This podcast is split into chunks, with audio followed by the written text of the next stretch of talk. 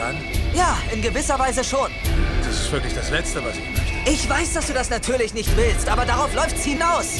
Interessiert's dich nicht, was die Leute denken? Nervt es dich nicht, dass sich bloß noch alle über dich lustig machen und ich dann genauso lächerlich dastehe? Findest du das etwa gut? Sag schon!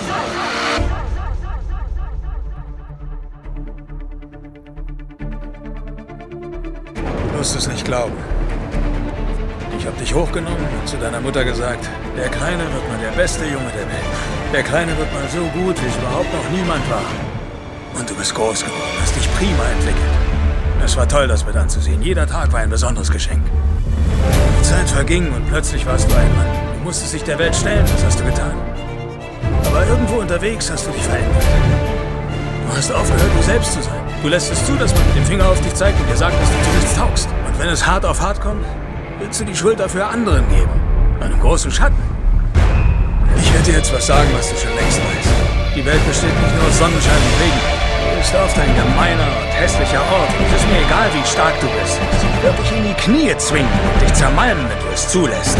Du und ich und auch sonst keiner kann so hart zuschlagen wie das Leben.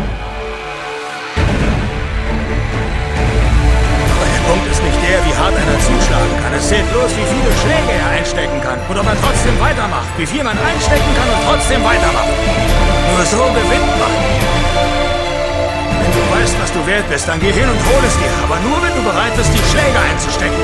Zeig nicht mit dem Finger auf andere und sag, du bist nicht da, wo du hin wolltest, wegen ihm oder wegen ihr oder sonst jemandem.